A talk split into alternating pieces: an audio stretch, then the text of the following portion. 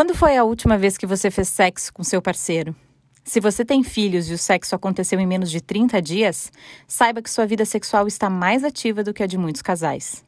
Uma pesquisa feita nas redes sociais da Crescer mostrou que 10% dos pais nunca mais fizeram sexo depois da chegada dos filhos. 44% transam entre uma vez por semana ou uma vez a cada 15 dias, 23% consegue transar apenas uma vez por mês e os outros 23% disseram que mantêm relações semanais. Será que a gente está fazendo a construção desse momento de intimidade de forma errada? Vulgo, não fazendo? Ou mais, será que não existe certo ou errado e cada casal deve encontrar a frequência que lhe convém? Uma coisa é certa: independente de quantidade, sentir prazer é mesmo uma delícia.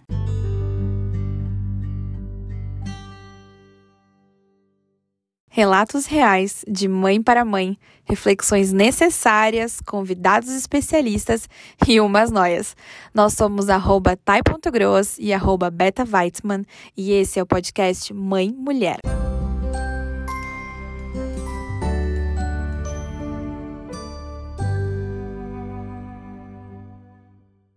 Com filhos recém-chegados, o que mais queremos é deitar em uma cama e dormir. É a amamentação, o choro, a troca de fralda, o banho e os cuidados que preenchem grande parte do dia e da noite, deixando a gente sem disposição e sem cabeça para pensar em sexo. Ao longo dos meses, vamos retomando a vida sexual. Ou não. Para alguns casais, o tempo passa e a coisa não volta a ser como era antes. Por quê? São tantas dúvidas que nos assolam que resolvemos bater um papo com quem entende e muito do assunto. Nossa convidada de hoje é aquela mulher maravilhosa em quem a gente se inspira, sabe? Sandra Cristina Puerner Scalco é ginecologista e obstetra, especialista em sexualidade e terapeuta sexual de casais, mestre em saúde e doutora em epidemiologia e mais uma lista infinita de coisas, gente, de verdade. Seja bem-vinda, Sandra. Prazer enorme estar aqui nesse bate-papo com vocês. Adorei o convite. Ah, que querido, prazer. É felizes. É, é, estamos muito, muito felizes com a tua presença aqui. Então vamos lá, que a mulherada e vai que tem uns boys aí também estão curiosos. Então acho que a gente pode sair da pergunta que não quer calar, né? O que a gente pode atribuir de repente uma falta de desejo assim sexual após o nascimento dos filhos.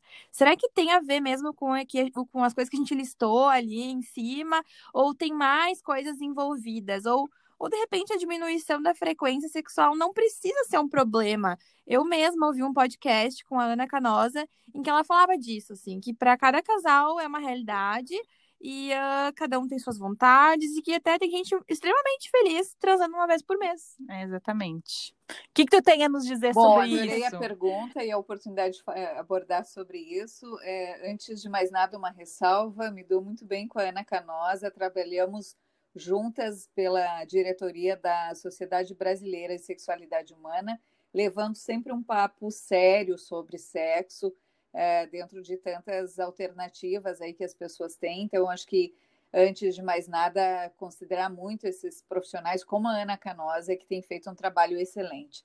Mas vamos à uhum. pergunta, então. Achei interessante vocês relacionarem que realmente a frequência não quer dizer tanto assim.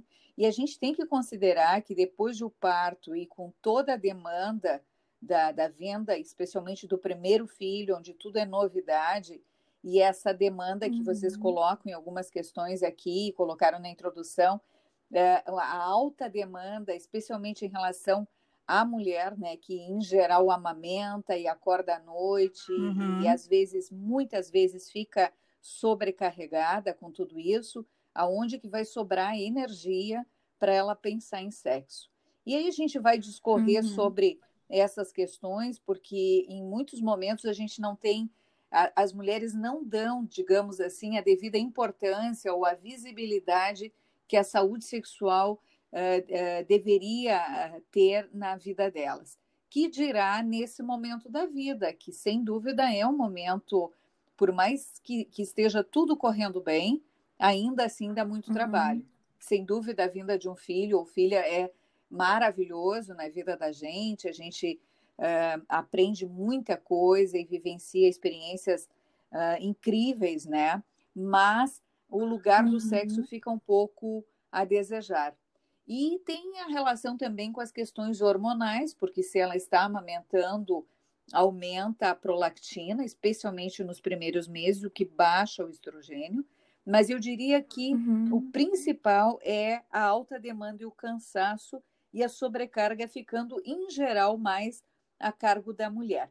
Uma outra questão que a gente tem Sim. que levantar é a mudança de papéis, especialmente, então, uhum. nessa questão de ter o seu primeiro filho agora é mãe e ele é pai, né? E, e essa questão de que e que a gente vai tocar logo na tua segunda questão aí dessa coisa mais sacra, né? Que parece que não dá muito uhum. espaço para a sexualidade.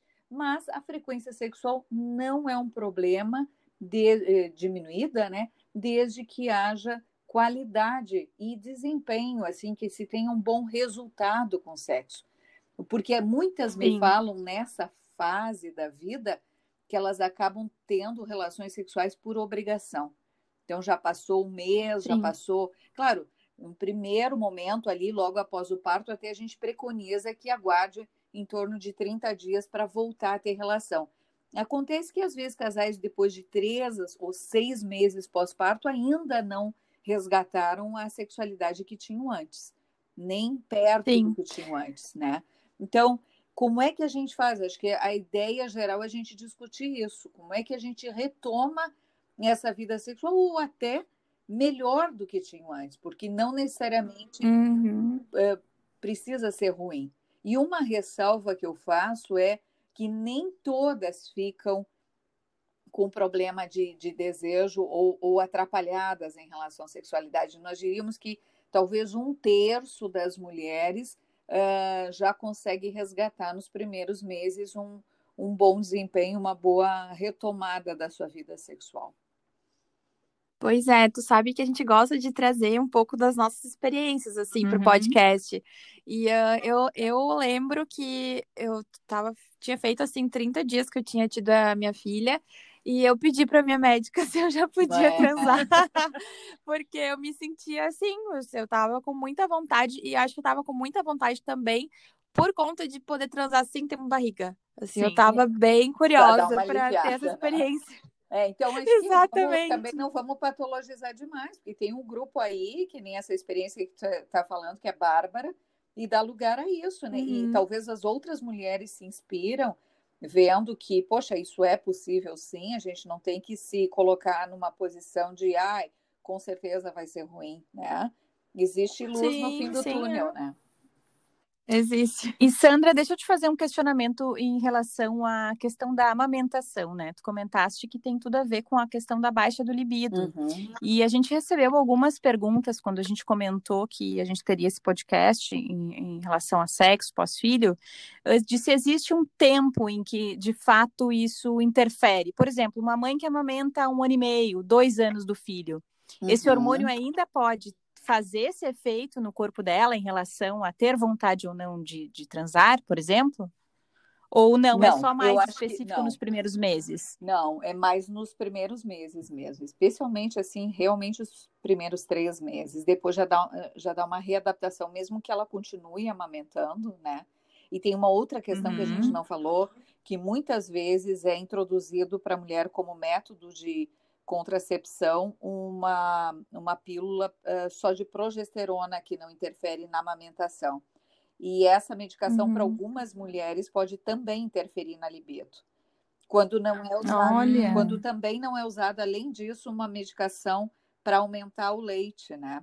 Então também essa Sim. diminui libido. Então a gente está falando de três fatores que podem contribuir para a diminuição da libido além de toda a demanda da questão de ter o filho e estar tá sobrecarregada. Então, Sim. são múltiplos fatores. E aí é bom lembrar que tudo que a gente fala de sexualidade é sempre no contexto biopsicossocial. Tem as questões de interação, relacionamento, a, toda a carga em cima da mulher, questões culturais, tem a questão do psique dela, algumas vão até ter depressão uhum. pós-parto, e daí também tem que considerar isso, né? E tem as questões orgânicas, hormonais, uso de medicação, enfim. Então, quando a gente vai Nossa, abordar, tanta coisa. É, tem que sempre ter esse olhar tridimensional, digamos assim. Porque há uma tendência, às vezes, de se pensar a diminuição de libido num contexto ou só psicológico ou só orgânico, né? E sempre tem essas três áreas sendo tendo que ser contempladas. Mas, uhum. mas aí, isso que tu me perguntou, assim, pensar que lá um ano, um ano e meio está amamentando isso ainda, eu diria que isso é muito mais, talvez, uma escusa, uma desculpa, porque. E não é por mal, né? Mas às vezes a gente tenta Sim. racionalizar, ah, deve ser por isso, tentar achar uma explicação para a diminuição da libido. Eu diria que teriam, nesse caso, outros fatores mais prementes para justificar o desejo hipoativo do que propriamente a amamentação. Nossa, eu adorei, eu achei super explicativo é, isso, porque eu nunca tinha pensado em tantas vertentes, é, verdade, né? Verdade. Mas tu sabe, Sandra, e essa que a gente estava no início, na primeira pergunta, a gente tocou no assunto agora, acho que a gente pode aprofundar sobre essa questão da santificação mesmo. Achei ótimo. Que isso é muito comum, é. né? E os homens relatam, eu passei por isso, eu lembro que o meu marido chegou um momento que ele tava assim, meio perdido, ele já não sabia mais quem eu era, se eu era adiante, se eu era nova Tainá, quem, quem, uhum. quem era essa mulher. E aí foi difícil, assim. E, só que é legal, que eu acho que faz parte, de repente, não sei a, a tua resposta para isso, né? Mas eu acho que a, o diálogo, o diálogo de expor o sentimento um pro outro e tal, para nós funcionou, assim, Sim. que ele foi expondo para mim que era uma questão para ele. E outra coisa que eu também acho legal da gente contemplar, talvez, é que. Uh, essa questão normalmente vem já desde a gravidez, né? Uhum. Que a gente tem, uhum. tem uns casais que foi super bem o sexo durante a gestação. Mas tem outros que acabam ficando com aquela, né? Pô, mas é a mãe do meu filho, tá ali dentro do meu filho. Então é. já começa essa questão da santificação materna, uhum. e tem casos que também é paterno, né? Uhum. Mas eu acho que é mais a figura da mulher. Começa já desde a gestação. Eu não sei se tu tem relatos a respeito disso, se isso é algo comum de fato, porque eu acho que é um assunto que acontece e é pouco falado. É.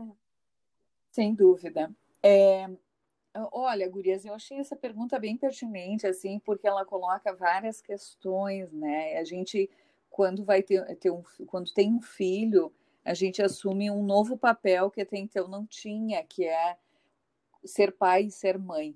Achei que tu colocaste ali muito bem a questão de, do diálogo. Nossa, um casal sobrevive uhum. muito bem é, quando se coloca, quando se comunica bem sobre as suas dificuldades. Aí, e diálogo é nada mais é do que cada um poder ter a liberdade de colocar na mesa o que está acontecendo, colocar em pauta, uhum. e o outro ter ouvidos para isso, ter essa escuta.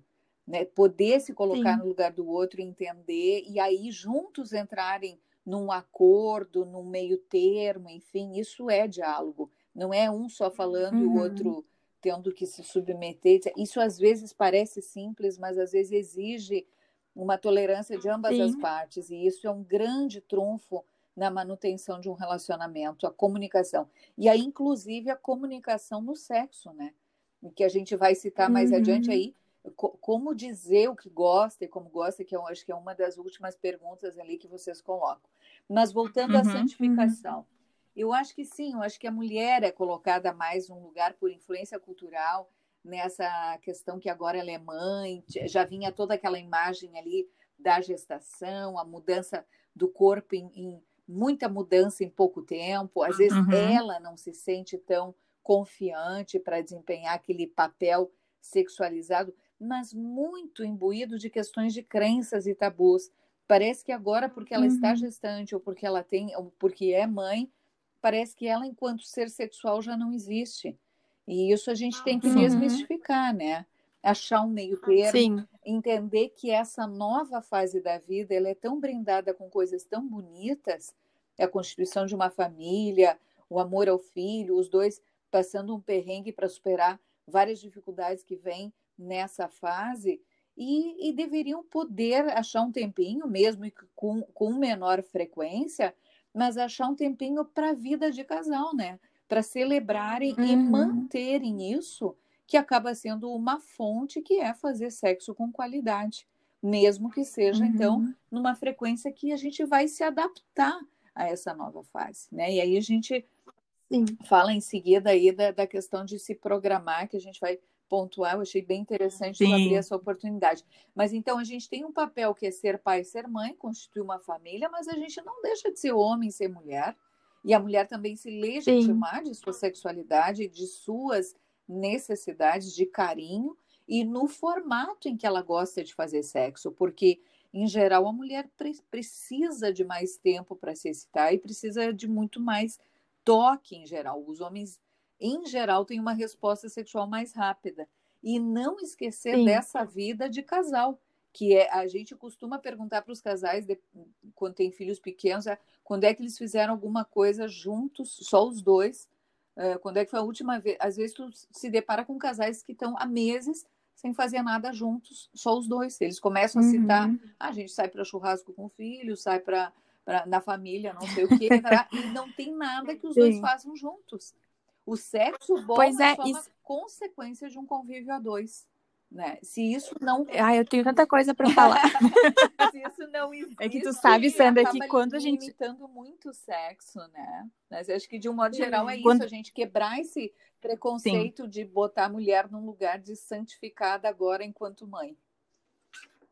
Tu sabe que quando a gente começou a te seguir, esse, seguir o teu perfil no Instagram, a Thay logo me disse assim, Beta, tu já viu os vídeos da Sandra? Olha lá que tem uh, algumas dicas muito bacanas Sim. e tal. E a gente começou a conversar sobre uhum. isso, sobre algumas dicas que tu dá sobre o casal ter um tempo de qualidade. Uhum. É, porque o tempo de qualidade não, é, não sei, mas me parece que não é só sentar e assistir Netflix. É.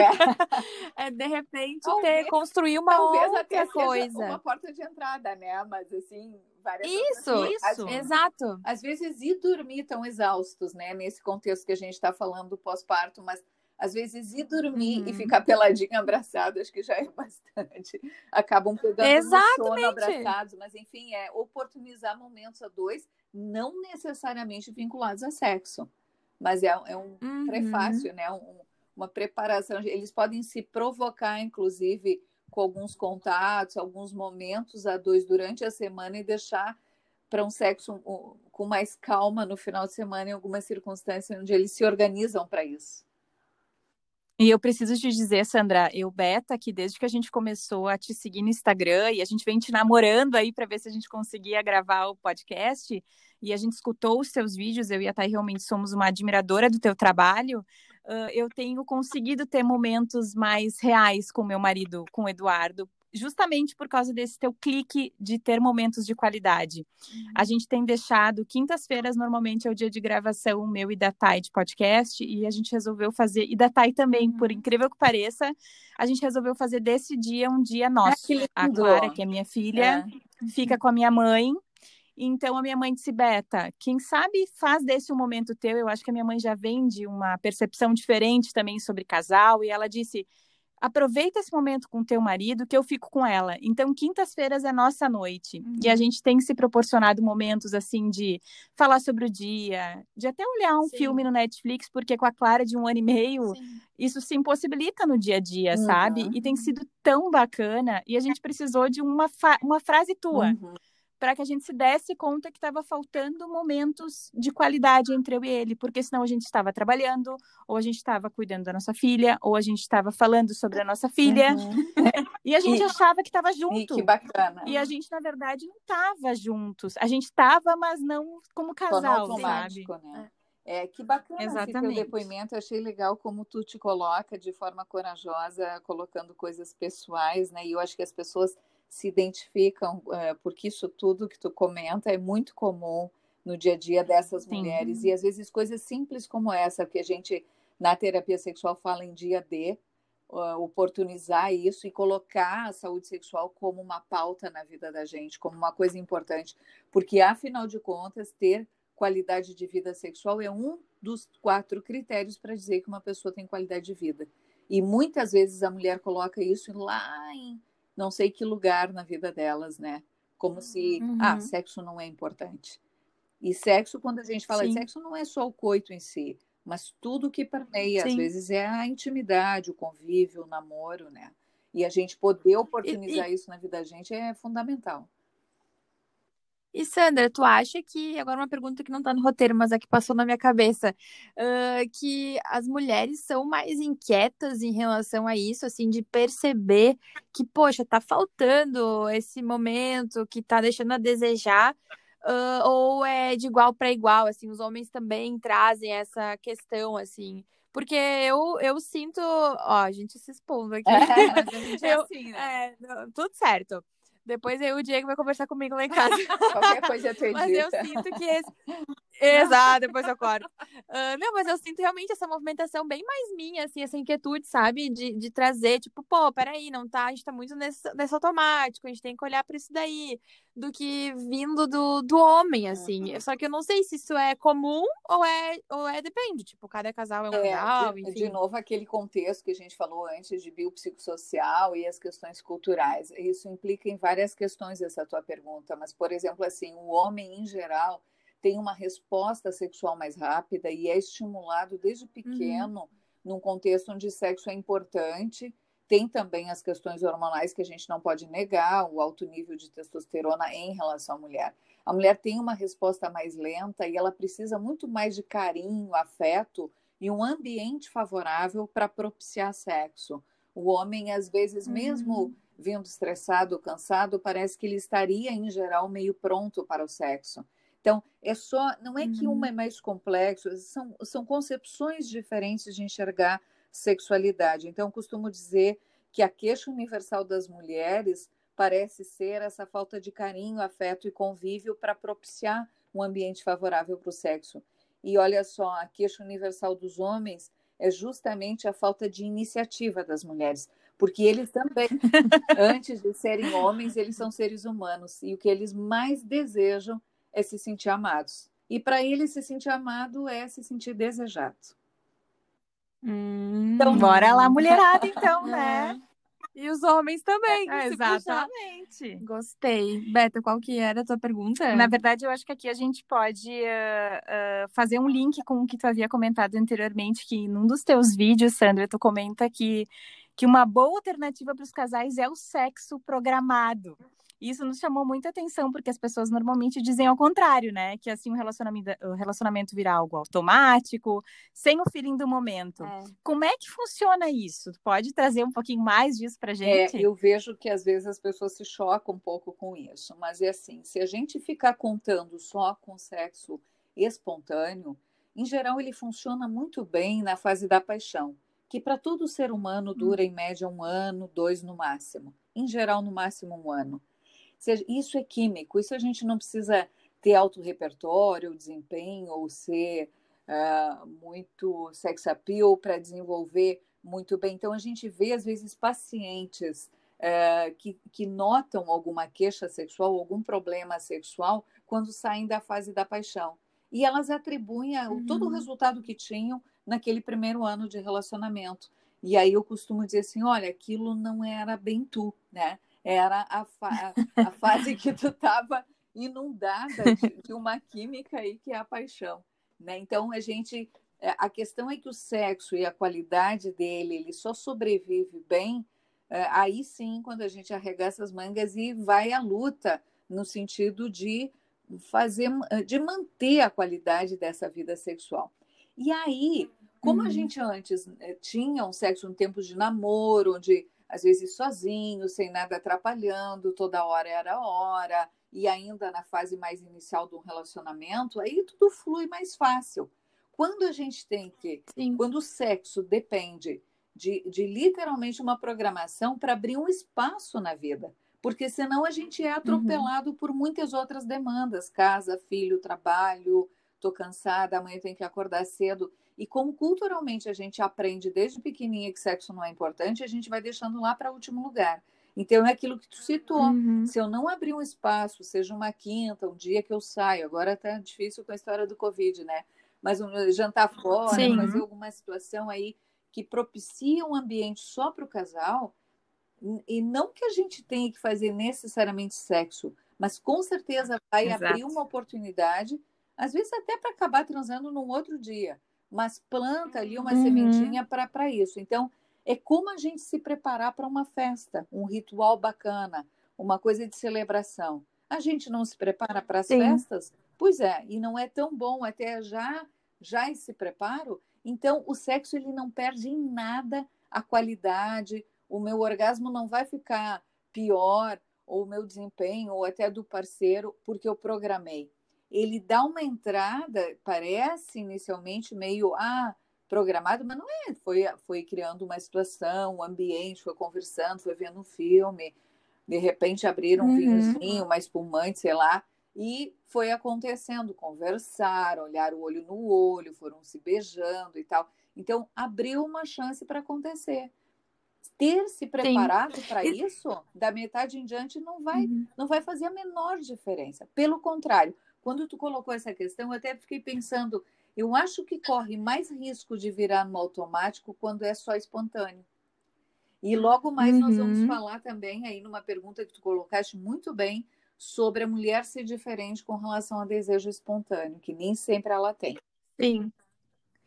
É, eu ia te perguntar também, Sandra, se é por isso que de repente tem muitas pessoas que são um pouco viciadas em ter uh, esse início com muitas pessoas, porque traz essa, essa, essa paixão, esse fogo, essa coisa toda louca que acontece e elas querem continu, uh, continuamente vivenciar isso, uhum. assim. Esse início. Esse início, exatamente. Mas não, não tô falando de um lugar de julgamento, mas Sim. de repente que isso pode ser um, uma coisa que apetece realmente algumas pessoas, sabe? Sem dúvida. Porque dá, porque dá um baita trabalho, realmente. Sem dúvida, a paixão relação... colocada assim parece que ela é tão melhor, né? Mas, na verdade, é, são fases diferentes, né? Eu acho que uhum. sem, quem não gosta de ter aquela sensação da paixão, tu, tu tá em, em alta performance, resultado químico o tempo todo, aquela loucura, aquele bate o coração forte, aquela coisa, né?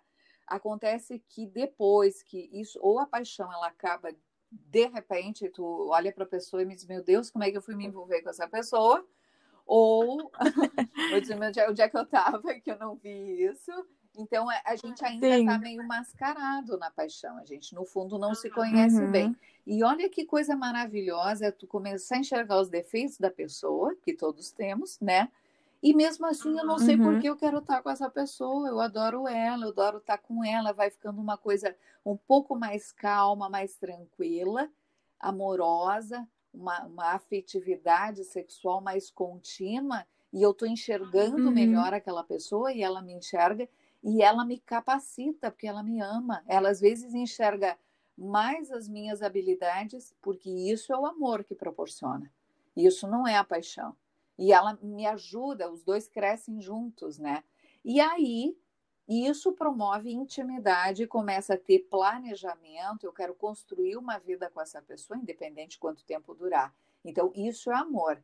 Me, re, recitando assim, quase como um poema, eu diria que eu prefiro o amor nessas circunstâncias, porque eu consigo construir, né? Mas aí a pessoa tem que ter lá a maturidade de poder abrir mão de certas coisas e, e construir um relacionamento. Ele, então, o amor ele propicia isso. E isso não quer dizer que a gente não possa criar, literalmente criar momentos de paixão, que é o que a gente está uhum. falando aqui agora, criar um dia D, né? É, entender a importância do sexo, cada um falar o que gosta. E o que melhor, se não a intimidade, para a gente poder se atrever a, de repente, criar algum contexto de novidade na, na cena sexual, com quem a gente se Sim, sente bem confortável, confiante e íntimo, né? Coisa que às vezes Sandra, a gente duas não coisas. tem coragem na, na paixão, né? Sim. Ah, não, duas coisas eu ia dizer. Primeiro, tem uma horinha semana que vem para agenda. uma consulta. Não, uh, o que eu queria te dizer é o seguinte. E outra, né, Sandra, que é uma coisa que também eu ouvi nesse mesmo podcast da Ana Canosa, uh, onde ela falava, onde eles falavam, agora não lembro se foi ela que falou, mas uh, dessa coisa da gente criar, da, da, gente se permitir entender o que que nos ativa, assim, sexualmente, Exato. né? De, e de criar esses cenários. Então, eu achei muito interessante, porque eu comecei a prestar atenção em mim, assim. Exato. E uh, que às vezes para uma pessoa, para um casal, para uma pessoa do casal, no caso, sair em, em assim para jantar com amigos e ver o parceiro ali conversando, sendo espontâneo, enfim, aquilo lá bah, dá um tesão uhum. super. Já pro outro é vendo o cara que o cara tá conquistando tal coisa no trabalho e não sei mais o que, bah, daí dá um tesão.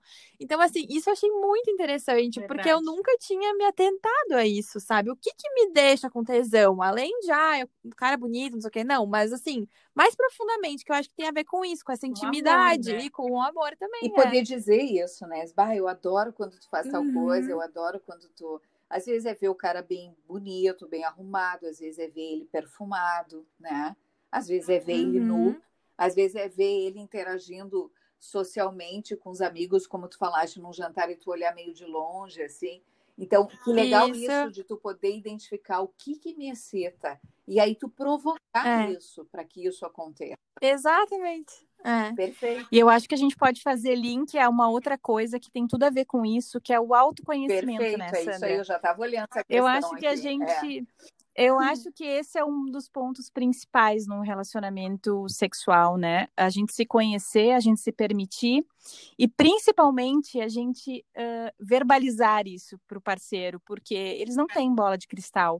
E se a gente for pensar na cultura que a gente vive hoje, principalmente a minha, uh, a minha geração e a geração da Thay, eu sou anos 80, a Thay já é 90, 90 ainda vem muito de uma cultura pornificada, assim, né? Uhum. Os homens, eles aprenderam o que é sexo através dos filmes pornôs da TV aberta. Para eles é tá um clique ver aquilo. Emanuele. Exatamente. Exato. E aquilo é muito assim, né? O que a, a mulher é um objeto de prazer para ela ela tá ali deitada, ele pode fazer o que quiser com ela, não tá preocupado se ela gosta, se ela não gosta, enfim. Então eu acho que vem muito da gente também se conhecer como mulher e poder passar isso pro cara e dizer, ó, oh, eu gosto disso, eu é, gosto dizer daquilo. assim, tá ruim. É, né? não tô gostando. Não tá legal. Às vezes sutilmente, eu acho que é mais né? ou menos Porque isso, eles têm né? essa, essa pegada, digamos assim, de achar que eles sabem tudo, né? E acho que a cultura Exato. passa essa carga para eles, esse peso, né? Eu já vi pacientes falando assim, ah, mas ele é homem, né, doutora? Ele é que sabe como tem que conduzir. A mulher se bota muito numa posição passiva. Acho que ela tem que ter exatamente isso que está falando, ter a atitude de ir se colocando e entender que ele não tem bola de cristal e que eu tenho que direcionar, seja o ambiente eh, mais propício, quanto até a cena de sexo, para as coisas que eu também gosto e preciso, para que eu também tenha resultado. Eu costumo dizer para as pacientes uhum. assim: tu entra no jogo para ganhar ou para perder, né? E, uhum. E aí a, eu achei que estava tava, tava, estavam me ouvindo Não. aqui, deu um silêncio. Sim, assim. estamos. A gente está bem compenetrada. A gente está assim, ó. A gente se olha e pensa, é verdade, é verdade. Aí eu, aí eu brinco assim: vem cá, tu joga uma canastra na praia, tu entra num vôlei de praia, uma bobagem qualquer aí, tu entra para ganhar até essa bobagem. Imagina no sexo, que é super importante, que é que é uma coisa que vai te dar um, um resultado na hora de sensação de bem-estar, que eu acho que não tem nada que se compare às, às, aos neurotransmissores que a gente libera no momento que está estado e até principalmente no orgasmo. Então, tu entra no sexo para ter orgasmo também, é para dar prazer, mas para ti também ter prazer. E a gente vê o, a quantidade de mulheres que entra por obrigação, com resultado de orgasmo baixo, tem muita mulher com dificuldade de, de ter orgasmo, né? E porque vão se colocando, uhum. porque não sabem se colocar na cena sexual de uma forma que elas também consigam se excitar, consigam, né? E, então, tudo isso que está em questão. De forma prática, a gente podia falar, por exemplo, às vezes são coisas relativamente simples, aquela que diz assim, eu só consigo ter orgasmo na posição tal. Bom, então, por que não vai sempre nessa posição, na pelo menos na reta final, para te conseguir ter esse orgasmo. Às vezes uma coisa simples uhum. como essa, ela não se coloca ou não fala. Outra coisa que tu falou lá no início, que é bem importante, conversar sobre sexo, o que mais gosta, quais as preferências, o que, que se atreveriam a tentar buscar como novidade, porque uma coisa interessante, a gente falou antes da paixão e do amor e, e de instalar momentos paixão, o sexo só uhum. sobrevive uhum. com o tempo, com criatividade. E a gente precisa uhum. criar novidade. Se a gente fica dependendo daquele sexo sempre, final de semana, mais ou menos 9, 10 da noite, mais ou menos aquela posição X, Y, Z, mais ou menos naquele roteiro, que a gente tem um hábito também no sexo. A gente acaba criando uma habituação em relacionamento de longa duração. Uhum. Então, se a gente não der pitadas de novidade, às vezes pode ser uma coisa, de novo, muito simples, como ter relações num lugar diferente. Ir para um motel de vez em Sim. quando, viajar de vez em quando, criar um cenário, né? uma velhinha, ou até vestir uma coisa diferente, ou uma coisa que a gente usa muito na terapia, criar um cenário, mesmo que, que a gente chama de fantasia, né? Fazer de conta uhum. que estão em algum lugar e começam a dialogar como se tivessem numa praia, num, como se tivessem se conhecido naquele momento. Então, tu pode criar situações de novidade a cada vez que transa. Isso é riquíssimo, né? uhum. né? Mas a, mas a gente não pode é, se acomodar numa posição, acreditar que o outro vai adivinhar o que a gente gosta no tempo e na intensidade que a gente. Porque isso também pode variar de relação para relação, né? Agora, eu queria fazer uhum. uma ressalva do, da importância que é as preliminares para as mulheres em relação ao homem, Exato. porque o homem ele tem uma resposta mais rápida. Então, se deixar ele direcionar o sexo, que muitas deixam, ele vai conduzir uhum. as preliminares em geral um pouco mais rápidas, com raras exceções, e já vai para a parte uhum. da penetração, que para ele é muito interessante. E para a grande maioria das mulheres, o clitóris está externamente, então ela depende muito desse estímulo, que em geral é mais lento. Em média, as mulheres levam 15 a 20 minutos para ficar suficientemente excitadas, o que equivaleria a uma ereção. E o homem em ereção, hum. ele às vezes já está em três minutos. Então, então, aquele sexo meio rapidinho de 10, 15 minutos, na grande maioria das vezes, não deu nem chance da mulher se excitar direito.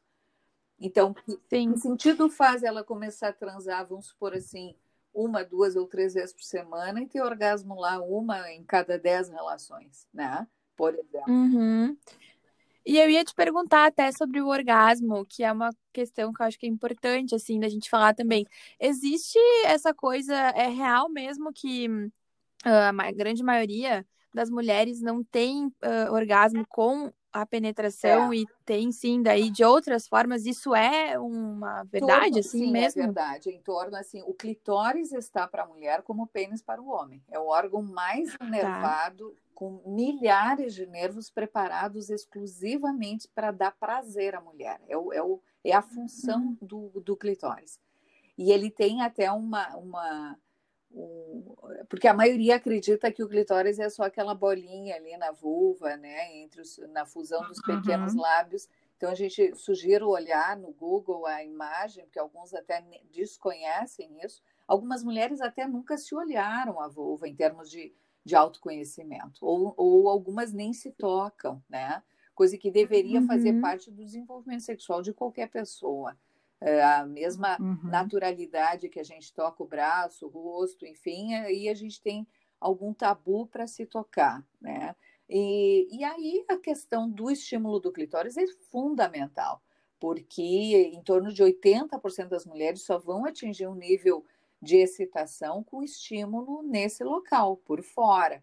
Seja uhum. ele com o toque da própria mão, ou do parceiro, ou de ou ambas as mãos, ela conduzindo de como ela gosta, a velocidade, a intensidade com a mão dele por cima, ou com sexo oral, por exemplo. Uhum. Algumas só conseguem orgasmo com sexo oral. Então, independe Sim. de como é, não faz mal que de repente só consiga de um jeito ou outro, até pode aprender de outras formas, mas ela vai para aquela que ela se sente mais à vontade, né?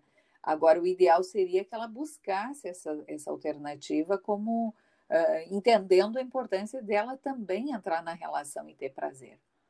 Mas sem uhum. o orgasmo, é, uh, o clitóris é fundamental e, e, a grande maioria, é 70%, 80%, só tem com estímulo no clitóris e dentro daquele tempo que a gente falou. A média de tempo é entre 15 a 20 minutos de estímulo no clitóris. Por isso que hoje em dia a gente vê vários estudos onde, por exemplo, assim, de cada dez relações, as mulheres têm, em média, metade das vezes elas conseguem ter orgasmo. Imagina se fosse com o homem isso, tá?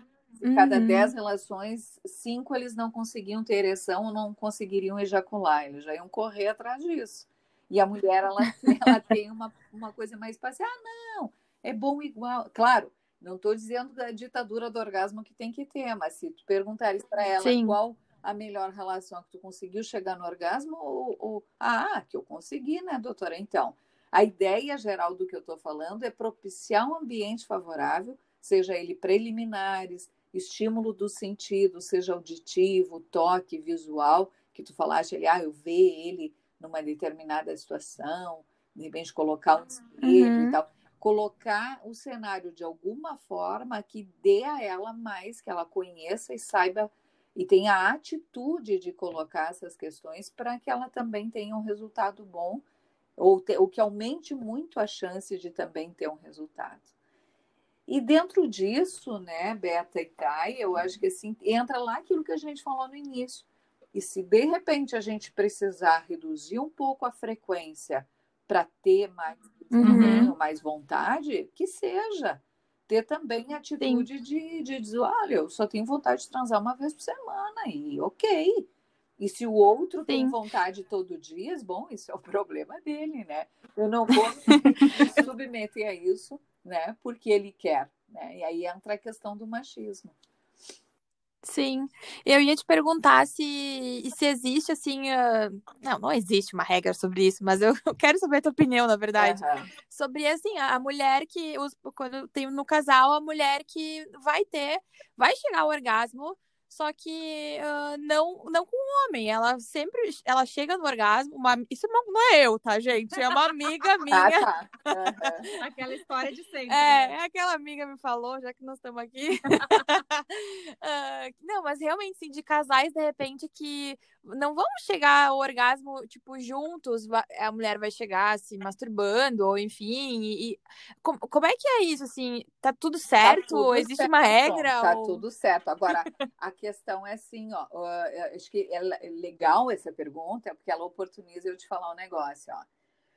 É, existe uma crença, porque o sexo é muito uh, rodeado de crenças e tabus. Então, existe uma crença muito uhum. comum que é acreditar que o orgasmo que a mulher tem é, é devido ao homem, né? É ele que proporcionou uhum. o orgasmo. E se tu perguntar, a maioria dos homens, talvez a totalidade vai achar, eu fiz ela gozar. Não. Esse potencial Sim. de gozar é dela. É a mesma coisa que uhum. o contrário. Tu diz, ah, se ele não conseguiu, se ele ejaculou muito rápido, não é responsabilidade dela. Então, por que, por que, que vai atribuir essa responsabilidade a ele? É, de novo, colocar a mulher num lugar de submissão, digamos assim.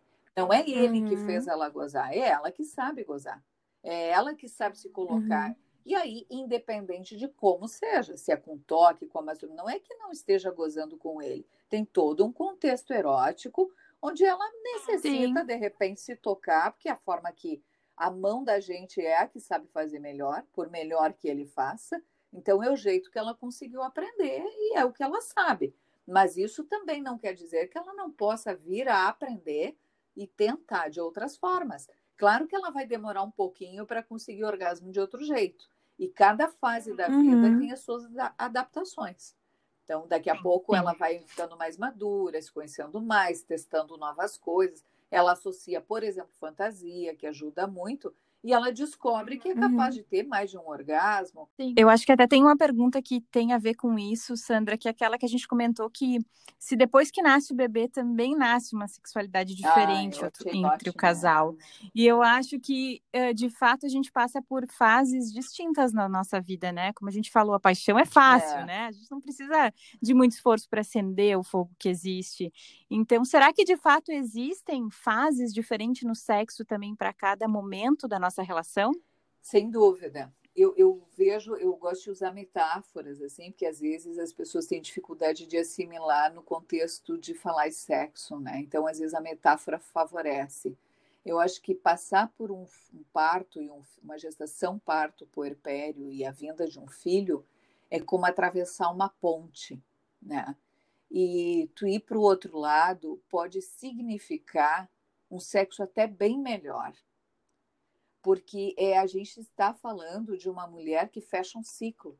Ela, além de ser mulher, de de repente ter uma profissão ou ter uma função, ela se achou muito na maternidade, então ela, ela se sente é, plena, resolvida, capacitada nesse ciclo que ela fecha, enfim, né? nessa experiência de ter vivido. E isso acaba, muitas vezes, refletindo nessa autoconfiança que acaba respingando na questão do sexo, da autoestima e tal. Então, a gente pensar que a sexualidade sim tem fases diferentes e que a gente tem que entender que cada fase exige readaptações, como por exemplo a questão de que a gente vai ter que abrir mão um pouquinho daquele sexo espontâneo, que antes era a qualquer hora, em qualquer uhum. lugar, e a gente vai, às vezes vai ter que se dar uma, uma programar um pouquinho para que ele aconteça, senão quando vê passou um mês ele não tem chance de vir a acontecer, porque tem muita demanda, né?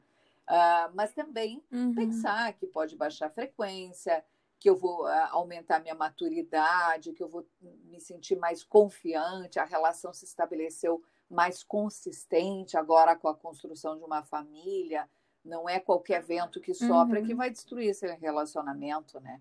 Então ele vai ficando mais consistente Sim. e isso pode, sem dúvida, refletir numa segurança maior de ir se colocando na cena sexual. Então, o sexo, às vezes, com a maturidade, com a experiência, com, com esse convívio, com essa estruturação, ele vai ganhando força.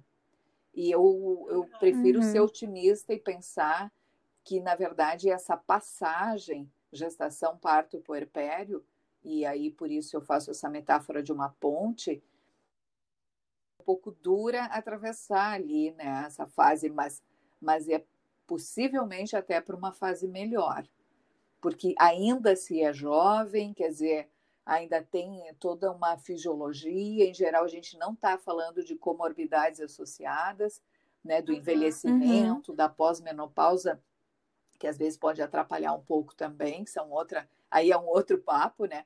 Mas assim. Aí é outro podcast. é outro podcast. mas assim, ainda se, estamos falando de casais jovens, agora bem constituídos, claro, administrando a demanda, se permitindo ali um fôlego, uma baixa frequência nos primeiros meses, mas restaurando ali um sexo agora sim com muito mais intimidade, mais força. E, e eu costumo comparar com um castelo, né? Vira uma fortaleza, assim. E aí o sexo vem a brindar esse tipo de relacionamento. Então, entendendo essas questões e se sentindo mais íntimo, para até para colocar, oportunizar coisas que até então não tinham coragem de falar, ainda enquanto sim, mais imaturos no relacionamento, né? Então, acho que a gente tem que encarar sim, que no fundo é uma oportunidade de crescerem juntos. Ai, adorei. Quem sabe a gente faz aqui uma proposta para nossas ouvintes para fazer um momento de carta aberta aí, né, com os parceiros e colocar na mesa realmente o que está sentindo, o que está pensando, para ver se de fato o sexo não vai fluir de forma melhor, mais gostosa, mais gostosa né? E eu acho que para encerrar isso tudo, Sandra, a gente gostaria muito que tu falasse um pouquinho sobre o teu trabalho, porque uh, é tão bacana poder falar sobre isso. Eu e a Thay estamos aqui querendo conversar contigo mais umas três horas, pelo menos, né? A gente teria assunto para isso. E a gente queria saber uh, sobre o teu trabalho, sobre a terapia sexual. Para quem ela serve, para quem ela é indicada, porque eu acho que vários das nossas ouvintes isso. aqui vão querer saber um pouco mais eu sobre isso. Eu acho que é indicado né? para todo mundo. Ai, que bom, né? Se for... Ai, eu acho que eu adorei essa tua frase. Quem é que falou isso? Foi a Thay? Não. A Thay. Fui eu, Thay. É, a voz de vocês é parecida, né? Mas assim, é... vocês ficam me enganando aqui, eu não sei o que é. Mas é assim, eu acho que. É... Enfim, eu acho que é indicado para todo mundo. Vou pegar esse gancho, assim. Que bom se todo mundo pudesse ter acesso, né? Eu brinco que é uma. Porque às vezes as pessoas têm um pouquinho de tabu em fazer terapia sexual, buscar ajuda. É e, eu, uhum. e, eu, e é uma forma de amenizar isso. Eu digo, não, pode, pode marcar só uma consultoria. Vamos só conversar sobre isso. Vamos ver como é que. Porque às vezes também tem mulheres que acham que tem problema pela cobrança dos seus parceiros, enfim, ou, ou até ouvindo uhum. as amigas falarem. E geralmente as amigas estão falando num superlativo, contam mais do que é, né? E aí elas ficam se achando é. as perguntas num primeiro numa primeira consulta, assim, e mas vem cá, tu tá bem acima da média da maioria das mulheres, né? Então, a consultoria às vezes serve para aliviar ela, para entender que ela até está.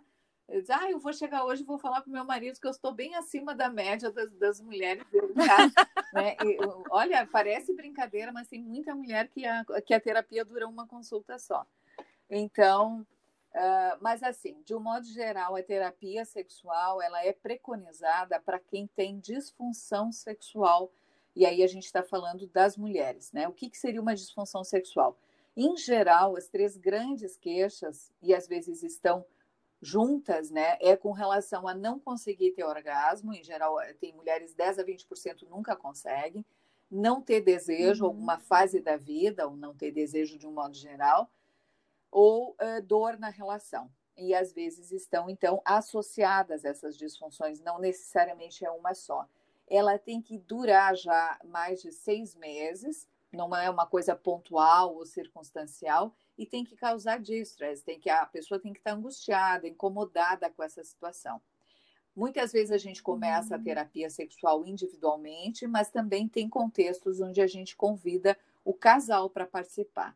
Existe, às vezes, a situação do parceiro também ter uma disfunção sexual. Uh, aproximadamente 20 a 30% dos homens têm alguma disfunção associada, uhum. e as mulheres, em geral, 40% das mulheres têm alguma disfunção.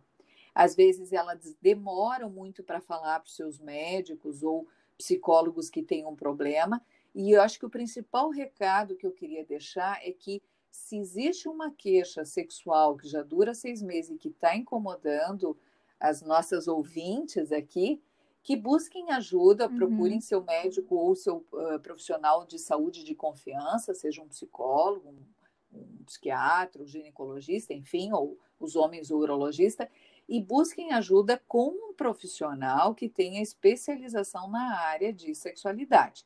No uhum. Brasil, pessoas que têm especialização nessa área são médicos e psicólogos. Tem também um trabalho, às vezes, uhum. multidisciplinar com fisioterapeutas que auxiliam, uhum. especialmente quando tem um contexto de dor na relação sexual. Então, muitas vezes a gente se assessora de um trabalho multidisciplinar. Mas, de um modo geral, a terapia é isso, para queixas que perduram mais de seis meses e que estão incomodando ou a pessoa ou até o casal. É isso.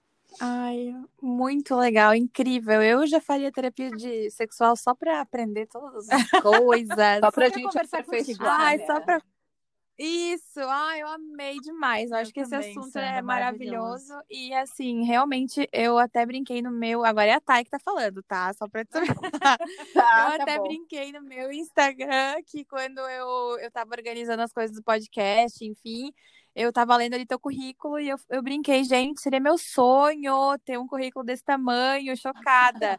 então, assim, nossa, é, realmente a gente se sente assim, muito privilegiada de te ter aqui, porque a gente, assim, a partir do momento que a gente te conheceu, é. né, a gente já passou a te admirar muito que, que lindo assim, esse trabalho. Eu acho que ele é muito importante ah. para todo mundo, homens, mulheres, né? E por favor, Sandra, faça mais pois vídeos. A gente é. ama ver teu conteúdo. Gurias, por favor, muito, a gente com certeza. trabalhado muito. adoraria poder ter mais tempo para me dedicar ao Insta. Tenho tentado, mas enfim, vamos lá, vamos tentar. Olha, é difícil, a gente sabe. A gente trabalha com isso e a gente sabe. Eu, eu agradeço uhum. muito, muito. Vocês não sabem o valor que tem esse feedback que vocês dão porque eu costumo dizer que eu trabalho há mais de 20 anos nessa. O currículo também é porque a pessoa já vai tendo uma certa idade, né? Mas assim, é... eu, eu trabalho muito. E a minha maior missão, eu acredito que seja justamente isso. A gente tem que ter uma equidade no contexto da saúde sexual das mulheres, especialmente no nosso país. Eu trabalho também com questões uhum. de violência, que é outra temática, né? Eu coordeno um, um uhum. hospital, um serviço de violência e sexologia também para as mulheres que não podem pagar terapia. Então, eu queria deixar aqui Sim. essa minha luta no sentido de melhorar a sexualidade das mulheres, especialmente do nosso país. E eu agradeço muito a oportunidade de poder falar sobre isso com vocês e vocês é, terem esse olhar e essas perguntas maravilhosas que eu adorei responder. Eu também poderia conversar com vocês um tempão. Adorei a química de conversar Ai, que bom. E eu, e eu acho que Sandra uh, casa muito com a nossa missão como portal Mãe Mulher, que é trazer luz para assuntos às vezes mais obscuros na vida feminina, na vida da mãe.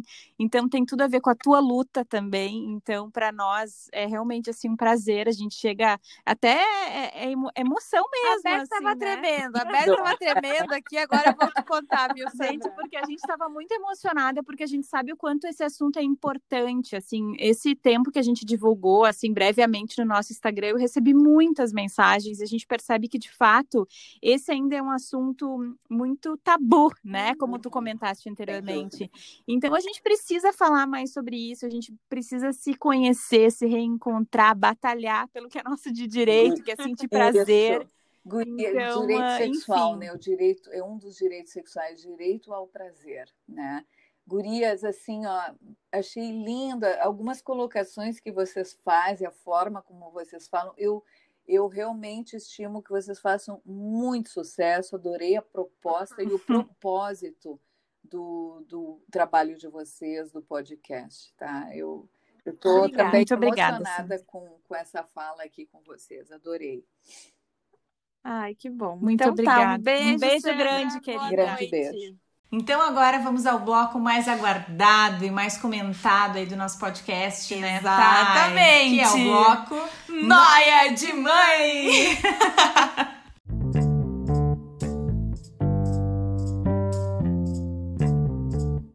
então, já que hoje o nosso tema saiu um pouco da curva Será que saiu mesmo, Thay, da curva? agora entrou na curva, né?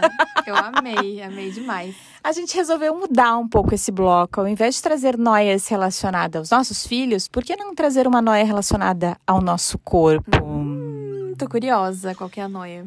Me conta aí, tu te conhece de fato profundamente? Ah, entrevista agora, é para mim a pergunta. Não, eu estou fazendo ah. essa pergunta para nossas ouvintes. Ah, então, e eu acho que é isso que a gente tem que desconstruir nesse momento. A gente sim. trouxe tanto ali no, no podcast, na nossa entrevista maravilhosa com a Sandra do autoconhecimento, do quanto isso é importante para a evolução do sexo. A gente tem que falar essa palavra Sim. quanto casal. Exatamente. E a gente quer saber de vocês e instigar vocês nesse momento. Vamos quebrar esse tabu de nos conhecermos, é, de nos tocarmos. Medo, é, ter medo de se tocar. Ai, ter esse pudor. Acho que essa coisa que rola, né, uh, muito da mulher não poder se masturbar, enfim, eu acho que, gente, não, é tão necessário, sabe? E é o, é o nosso direito ao prazer, assim, que foi o que a Sandra falou Com no certeza. final, né?